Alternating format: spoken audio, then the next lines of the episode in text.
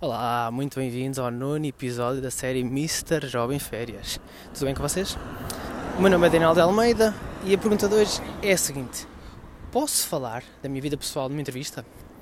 Esta pergunta, eh, assim que ali eh, percebi logo que eu tinha que explorar aqui no, no, no podcast. Esta pergunta é muito, muito importante. Eh, muitas das pessoas que vão a entrevistas, que é logo um momento muito tenso e e que deixa as pessoas muito nervosas, vão, criam quase uma espécie de um roteiro é, na sua cabeça, um roteiro ideal. Ou seja, eu tenho que ir à entrevista, tenho que falar deste ponto, deste ponto e deste ponto. Uh, devo focar-me aqui nesta parte do meu, do meu currículo que é, que é mais importante. Uh, não vou falar deste, deste tema. O que acontece? Ao irem com, esta, com este roteiro pré-definido na sua cabeça, um, dão, transmitem um ar muito frio, muito robotizado, perdendo aqui uh, algo muito, muito importante que é a genuinidade, uh, a, humanidade, a humanidade, digamos assim, o lado pessoal. ou seja, se formos com um roteiro na cabeça para uma entrevista e se formos essencialmente muito rígidos nesse roteiro, o que acontece é que damos a sensação ao recrutador que estamos um pouco alienados da conversa que está a decorrer. O que acontece muitas vezes é o entrevistador, o recrutador faz uma pergunta e nós estamos tão presos ao nosso roteiro que não respondemos aquilo que o recrutador está a perguntar, mas queremos responder aquilo que temos na nossa cabeça que devíamos responder. E isto é claramente um ponto negativo, porque dá a sensação ao recrutador que estamos a esconder alguma coisa. Falar ou não da vida pessoal. Eu sou apologista de falar, sim, do lado pessoal, numa entrevista. Lembre-se, a entrevista é um processo de conhecimento, ou seja, é quase como um first date, ok? Vocês querem cativar o recrutador e querem ser cativados. O que é que acham que funcionou melhor nos vossos, nos vossos dates quando eram mais novos? Quando falavam, quando se deixavam cativar, ou quando, e quando tentavam cativar um, de forma mais espontânea, ou quando levavam um roteiro pronto uh, para, para, para tentar cativar aquela pessoa. Pensem um bocadinho.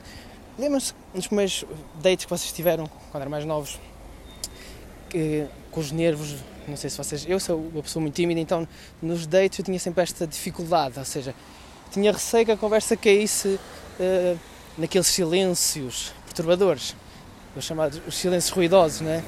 Então eu tentava sempre pensar, eu tenho que ter um tema, tenho que ter uma conversa, tenho que ter aqui, um, ou seja, levava um roteiro na minha cabeça. O que, é que acontecia? A conversa não fluía claramente porque eu estava demasiado preso a esse roteiro. E o mesmo acontece uh, nas entrevistas. Uh, devemos ter um roteiro mental, ou seja, devemos ter mais ou menos uma ideia de, de, dos pontos que devemos falar, dos pontos que queremos destacar. Contudo, devemos nos deixar fluir. E aqui o lado pessoal funciona muito bem. Porque até para dar exemplos de competências, de experiências. E aqui o lado pessoal funciona muito bem porque, para criar empatia com o recrutador. Falar dos filhos, uh, falar de dificuldades que, que conseguimos ultrapassar da vida pessoal, um, ehm, falar de hobbies, uh, falar de, de, de, coisas que correram menos bem, como um, como um aprendizado.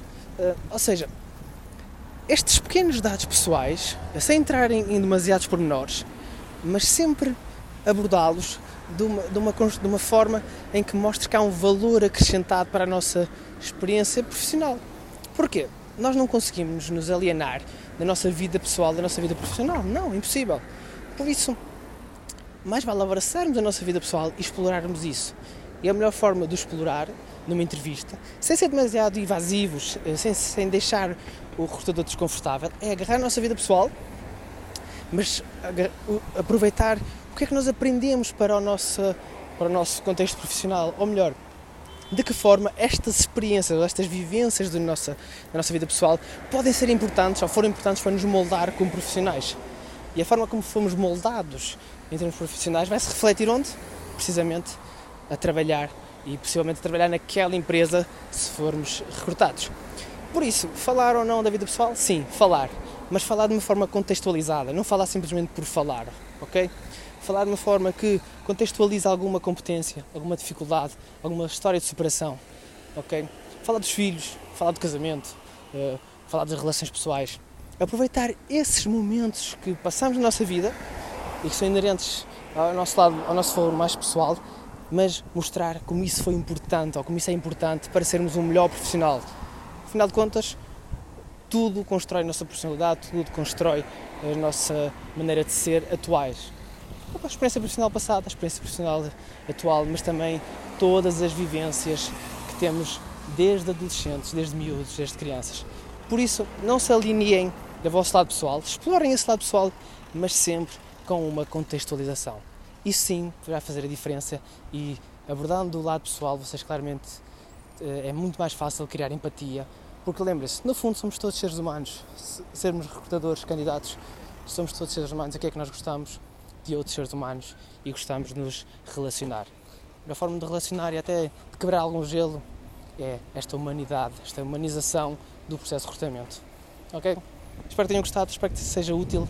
Eh, foi uma pergunta que eu achei muito, muito pertinente, espero que também considerem pertinente, porque é claramente algo que eu acho que muitas pessoas falham numa entrevista por causa disso, por se tornarem demasiado robotizadas, eh, demasiado mecânicas e seguirem demasiado no roteiro.